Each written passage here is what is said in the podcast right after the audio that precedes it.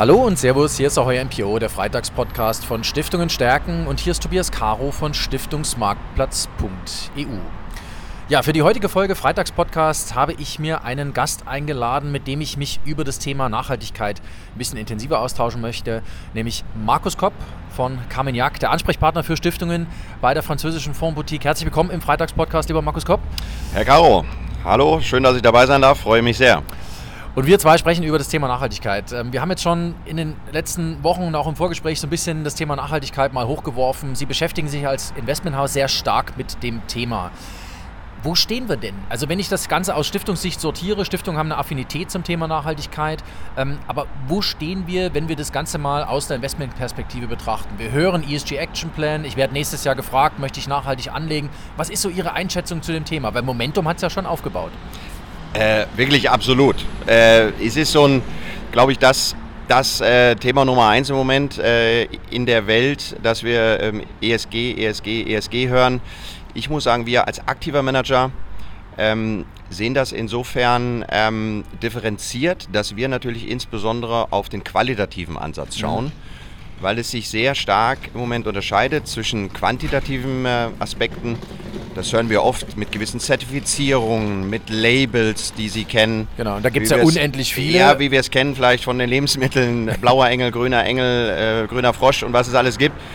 Ähm, es geht uns aber tatsächlich eben als aktives Haus und als, wie wir es nennen, Stockpicker, also dass wir gezielt Unternehmen auswählen, darum, den Nachhaltigkeitsaspekt innerhalb des Unternehmenszwecks zu finden. So ja. möchte ich es nennen.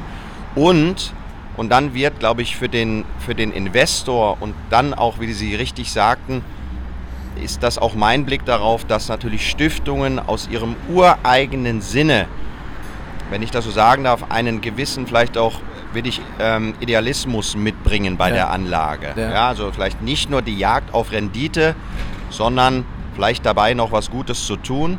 Und hier schließt sich der Kreis natürlich sehr, sehr schön, wenn wir es schaffen, die sogenannten, und das ist ein Stichwort, wo wir vielleicht gleich noch drauf eingehen, die sogenannten Transitioners zu finden. Ja.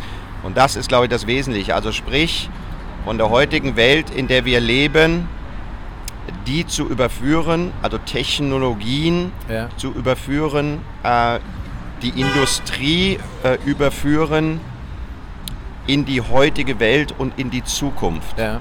Ähm, das haben wir uns als Aufgabe ähm, ganz, oben, ganz oben angesetzt und ähm, ich denke, da schließt sich, wie ich schon sagte, mal der Kreis, dass sie damit den Nachhaltigkeitsgedanken erfüllen, aber natürlich auch den Profitgedanken ja. Ähm, und also dann zu dem Ziel kommen, was im Prinzip ideal ist, mit der Geldanlage, mit dem äh, Investment auch noch dann etwas Gutes für die Zukunft zu tun. Und ich glaube, dass wirklich eine ganz, ganz starke Klammer besteht zwischen diesen Transitioners, also zwischen diesen Unternehmen, die diese Transition unter Möglichkeiten anführen und einer Stiftung, die einen langfristigen Anlagehorizont hat. Denn diese Transformation, diese Umstülpung der Wirtschaft, dieses neue Wirtschaften, das ist ja nichts, was wir 2023 erledigt haben, sondern das wird uns die nächsten 20 Jahre begleiten. Und Stiftungen müssen natürlich auch einen langfristigen Anlagehorizont haben. Den, denen nützt es ja auch nichts, wenn sie sagen, naja, wir investieren mal für die nächsten zwei Jahre, sondern die brauchen Stiftungsvermögen 2030, 2040 als Perspektive. Das ist doch die tatsächliche Klammer, wo man sagt, da macht dann Nachhaltigkeit bzw. als Stiftung das Hinwenden zum Thema Nachhaltigkeit eigentlich richtig Sinn. Richtig. Also da würde ich sagen, 100%, 100 konforme Ziele ähm, sehen wir ganz genauso und so verstehen wir uns auch als Haus. Ähm, prägte bereits Eduard Carmignac, ähm, der sagte immer, also wir sind, wir sind langfristige Investoren ja. und keine kurzfristigen Spekulanten. Ja. Ich weiß, das hört man auch vielleicht auch von natürlich anderen Häusern, aber das ist bei uns eine, eine Grundsätzlichkeit, wenn ich da vielleicht ein Beispiel nennen darf, was uns sehr, sehr wichtig ist, wo wir innerhalb ähm, unserer auch Aktienportfolios darauf achten. Ich sagte ja schon, wir sind Stockpicker, also ja. wir suchen die Einzelwerte. Ja. Und ähm, wir suchen mal als Beispiel unter dem Gedanken ESG, insbesondere unter dieser Spange möchte ich es nennen, das Thema Secular Growth. Ja ist bei uns sehr, sehr stark also geprägt. Also übergeordnetes Wachstum. Absolut richtig. Also dass wir, und das jetzt kommen wir natürlich sehr stark zu der jetzt wirklich aktuellen Welt,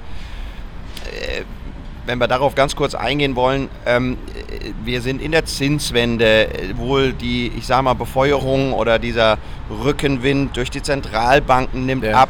Worum geht es jetzt? Jetzt geht es doch darum, wieder Unternehmen zu finden, wie Sie gerade richtig sagen, die unabhängig von den äußeren und auch externen mhm. Faktoren, Stichwort Geldpolitik, wachsen können. Mhm. Und dann eben wieder der Bezug Richtung Nachhaltigkeit. Es werden doch nur noch Unternehmen wachsen können, die Nachhaltigkeitskriterien, und ich will sogar weitergehen, eben nicht nur quantitativ erfüllen, weil sie irgendwie ticking a box, ja. sondern äh, innovativ sind, ähm, einfach Technologien anführen. Ja. Das geht Richtung Patente, das geht Richtung Produktionsfaktoren, ja. Produktionsprozesse, die die äh, ownen, die die ähm, entwickeln in verschiedensten Wirtschaftsbereichen. Und das ist natürlich ein langfristiges Thema, völlig richtig. Und dann komme ich auch, weiteres wichtiges Thema oder Stichwort zu dem Ganzen, ist eben diese Disruption, die wir mhm. haben diese disruptiven Trends, die wir sehen. Ja, und dann natürlich gibt es also Disruptoren, das mhm. sind diese Unternehmen, die eben die anderen, ich will es mal so äh, salopp sagen, wenn ich darf, wegputzen. ja. Und ähm, aber die da natürlich Marktanteile ausbauen, Margen ausbauen. Und ja. genau das sagen Sie aber richtig, das passiert natürlich nicht bis 2023. Ja. Das ist auch keine letztendlich wirklich Investorenhorizont, sondern, und auch da wieder äh, völlig, völliger Gleichlauf mit, mit Stiftungen, ein Horizont eher von fünf Jahren plus. Ja. also wir haben in jedem unserer großen Aktienportfolios ein, ein will ich mal sagen, ein Core-Portfolio, wo wir Unternehmen tatsächlich intensivst begleiten. Ja. ja. also wir sehen uns als, als, als, ja, ich will sagen, Teilhabe des Unternehmens mit. Ja. ja und da nehmen wir dann natürlich äh, unsere, unsere dementsprechenden Investoren, äh, insbesondere Stiftungen, sehr, sehr gerne mit und wachsen gemeinsam mit dem Unternehmen in die nachhaltige. Zukunft. Ja. Und jetzt haben Sie im Vorfeld haben Sie mir ein paar Beispiele genannt. Wir müssen nicht auf die einzelnen Unternehmen eingehen, aber zum Beispiel das Thema Energieeffizienz, das Thema Gebäudedämmung, also dass ich mich damit beschäftige, ähm, brauche ich denn äh, oder sind die Gebäude, wie sie heute sind, sind die ordentlich gedämmt? Muss im Büro immer das Licht brennen? Das sind ja alles so Fragen, wo, wo man sich denkt, okay, also da steckt ja eine Menge Effizienzfortschritt drin. Das Thema Mobilität. Ich habe jetzt gelesen, in Gelsenkirchen soll die Müllabfuhr wieder mit Pferdekutschen gemacht werden. Ja. Ich weiß nicht, ob das ein, eine Idee ist für die Zukunft. So, sofort in Pferde investieren. aber das sind ja, das sind ja so, sagen wir mal, diese Themen, die wir alle vor der Brust haben, mit denen wir uns alle beschäftigen. Wenn man E-Auto fährt, weiß man ganz genau, Ladeinfrastruktur ist der Engpass. Ja? Ähm, das sind dann wahrscheinlich auch die Themen, mit denen die, die sich momentan extrem intensivst auseinandersetzen, oder? Ja, also das sind natürlich genau das, was ich sagte. Das ist für uns, wenn ich das so sagen darf, auch quasi unsere Spielwiese, mhm. äh, die für uns als wirklich aktiver ähm, Investor, als aktiver Asset Manager genau diese, diese spannenden Geschichten bietet, wo wir uns eben dann auch vom Markt oder von Benchmarks oder von passiven äh, Investments, ETFs letztendlich absetzen können. Und das sehen wir als Auftrag für unsere Anleger eben auch, genau das zu finden. Und Sie haben völlig recht, ähm, wir haben, wenn ich da das bisschen spezifizieren darf, innerhalb äh, Europas insbesondere, was häufig äh, gilt Europa, und das haben wir leider die letzten, ja man kann sagen mittlerweile 15 Jahre gesehen, wenn wir mal auf den Aktienmarkt schauen, dass doch äh, unser lieber jetzt alter Kontinent da, da wirklich deutlich hinten dran hängt. Stichwort ist äh, Softwareindustrie, sind Halbleiter, also das ganze Tech-Universum. Plattformunternehmen gibt es in Europa äh, nur zwei große. Ja, richtig. Ja, wenn die überhaupt, wenn wir es ja. schon groß bezeichnen genau. wollen. Ja, aber ähm, genau das. Ja, also wie wir alle wissen, die, die großen Tech-Leader der Welt sitzen sicherlich nicht hier. Aber, und jetzt wird es spannend, was Sie gerade sagten, Herr Caro, äh, Europa ist sehr wohl führend in, in Themen ähm, effizientes Bauen, äh, Energie. Immer was los. Äh, einfach energieeffiziente ja, ähm, Haustechnik und dahin geht sehr sehr groß der Trend. Wir haben uns darauf geeinigt, genau vielen Dank, äh, dass ich jetzt, ich will keine Unternehmen einzeln ja. nennen, dafür schauen Sie bei uns bitte ja. ins Portfolio. Aber ähm, wir haben innerhalb Europas ein Weltmarktführer, was Wärmepumpen betrifft. Ja. Wir haben äußerst erfolgreiche Unternehmen, was eben effizientes Bauen, äh, energieeffiziente ähm, Gebäudetechnik betrifft. Ja. Wir haben tolle Unternehmen in der Forschung, was Biokraftstoffe betrifft. Ja. Und genau das sind natürlich Themen, die hier für uns äh, interessant werden, weil die natürlich genau auf der Spielwiese sind, wo der Markt wächst und, und jetzt eben komme ich drauf zurück, wo wir wohl möglich in Europa und eben auch insbesondere auch in Deutschland wieder Marktführer sind. Mhm. mhm. Ja, und diesen Trend, und das dreht sich dann, und das finde ich für den Anleger eben dann wieder spannend, dass wir sicherlich diesen Trend Digitalisierung, äh, Big Tech, den holen wir nicht mehr auf aus ja. Europa heraus, aber eben das gerade besprochene, die Zukunftsthemen Nachhaltigkeit, Energieeffizienz. Mhm. Und da muss ich ja auch sagen, auch ein Dank, und das nehmen wir jetzt ja auch mit, ähm, äh, glaube ich, durch die neue Bundesregierung oder durch den, ähm, auch durch die Politik, die wir aus, äh, die wir aus Brüssel sehen, dass wir hier sehr starke äh, öffentliche Unterstützung sehen, ja. die es dann natürlich auch zu nutzen gilt auf Unternehmensebene. Ja. Und dann bin ich wieder da, dass wir uns eben die richtigen Unternehmen raussuchen, die dann dementsprechend positioniert sind und eben diesen Rückenwind nutzen können. Ich finde es schön, dass Sie das äh, sagen, dass äh, wir in Europa, in Deutschland äh, immer noch äh, führend sein können. Ich hatte einen Podcast vor ein paar Wochen mit Michael Bayer von der Heinz-Siemann-Schiff und er hat genau das Gleiche gesagt. Und er hat es auf das Thema Nachhaltigkeit bezogen. Wir können immer noch ja. Vorreiter sein. Ja. Ähm, komischerweise haben wir, weil Sie gerade auch von Technologien sprachen, in der öffentlichen Diskussion so ein bisschen zumindest treibt es mich um, dass wir Technologie so, sogar so ein bisschen mies machen. Im Sinne von, also ob das nun wirklich die Lösung ist, aber es ist ja eigentlich zumindest ein wesentlicher Teil der Lösung, dass wir uns mit diesen neuen Technologien beschäftigen, oder? Also es äh, führt ja meiner Meinung nach natürlich kein Weg daran vorbei. Äh, also ich will es mal so sagen, eine mal gewisse Dekarbonisierung sollte nicht zu einer De irgendwie Technoisierung ja. führen, wenn ja. ich das so formulieren ja. darf. Ja? äh, sondern da sehe ich auch tatsächlich unseren Anspruch, den wir als Deutschland in der Welt haben sollten. Und so verstehe ich im Prinzip auch die Politik. Ich will das auf keinen Fall natürlich politisch gewertet wissen, Nein, aber Sie, Sie wissen, was ich meine. Ja. Ich glaube sehr wohl, dass wir aus Deutschland heraus aufgrund unseres Know-hows, also Stichwort wirklich Ingenieurs-Know-how, äh, eben Technik-Know-how und Industrie-Know-how, ja hier sehr wohl wieder führend sein können für, für Technologiesprünge in der Welt, für eben äh, Energieeffizienz in Produktionsprozessen und das natürlich in die Welt exportieren können. Ja. Und schon haben wir auch wieder eine Win-Win-Situation. Und ja. dann wird das Ganze auch rund. Und ich muss ehrlich sagen, auch das hatten wir ähm, in einem Vorgespräch thematisiert und das wird sicherlich unseren Zuhörern ähnlich gehen. Ich, ich glaube, der Weg kann nicht sein, dass wir eher wieder, ich sag mal, mehr zurückgehen. Mir gefällt das mit den Pferden natürlich sehr gut. Das ist, wenn man sich so eine verschneite ja. Winterhauptstraße vorstellt. Jetzt sitzen wir in Frankfurt hier ja, genau. zentral. Hier wird es schwierig mit den Pferden, glaube ich. Aber also will das gar nicht despektierlich sehen.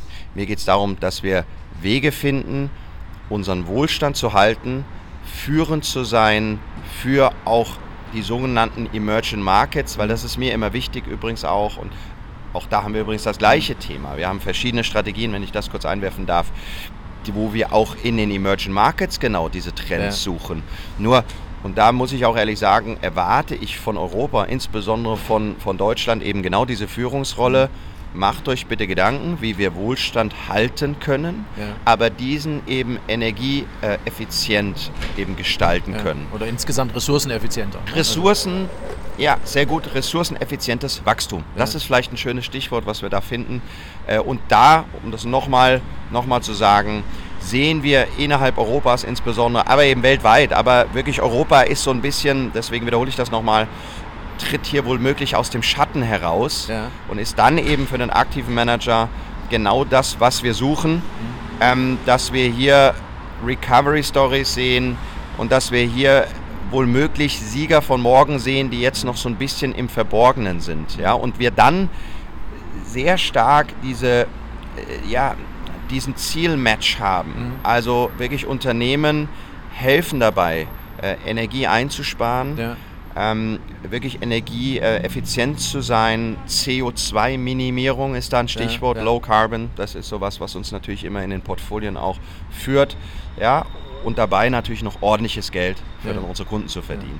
Und äh, das ist für uns, um, um nochmal das wirklich Ausgangsthema aufzunehmen, das ist für uns tatsächlich ESG kein Label, kein Marketing-Schlagwort, sondern eine logische Konsequenz mhm. Und ein gewisser Treiber in der Portfolioselektion.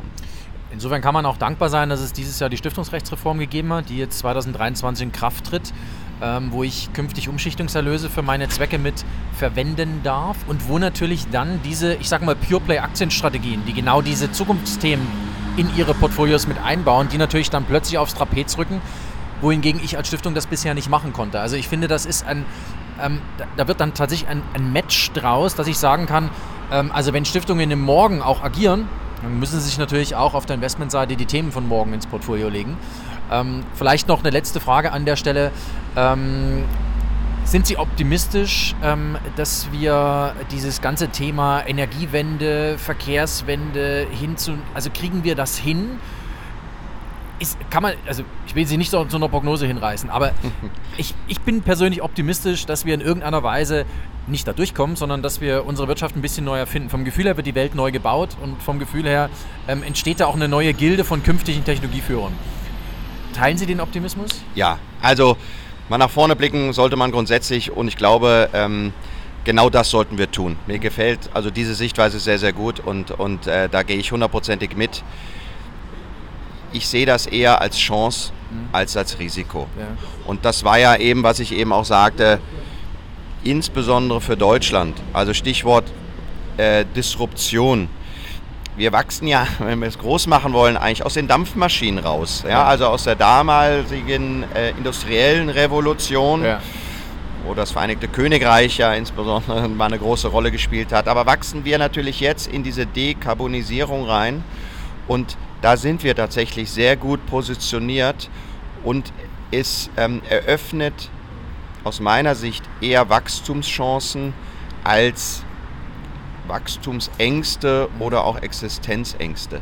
Es gilt nur darum, und wenn ich das, Entschuldigung, nochmal wiederholen darf, aber ich glaube, das ist sehr wichtig und da sehe ich auch den Auftrag eben eines, eines wirklich aktiven Managers, diese Trends frühzeitig zu erkennen und dann ist es eben auch so, dass sie dann auch Unternehmen wirklich begleiten müssen. Mhm. Also auch das nochmal wichtig. Diese qualitative Bewertung der Nachhaltigkeitskriterien ist dann wichtig, weil wir eben Nachhaltigkeit und diese Technologieführerschaft eben als, ja, als Wachstumsmotor sehen. Und dann sind wir wieder ja. bei dem Thema Wachstum. Ja. Dass das also eher was ist, was uns doch zukünftig sehr helfen kann. Mhm. Ähm, unsere Gesellschaft wohl möglich ja, einfach fit zu machen für das neue Morgen. Ja? Und das dann eben idealerweise aus Deutschland ähm, oder letztlich aus, äh, ja, aus, würde ich sagen, Kerneuropa, ja. machen wir es so, hinauszutragen in die Welt. Ja. ja. aber das ist mit Sicherheit eine, eine äh, der Kernthemen, die ESG dann, was ja eigentlich nur drei Buchstaben sind, im richtigen Leben eben betrifft.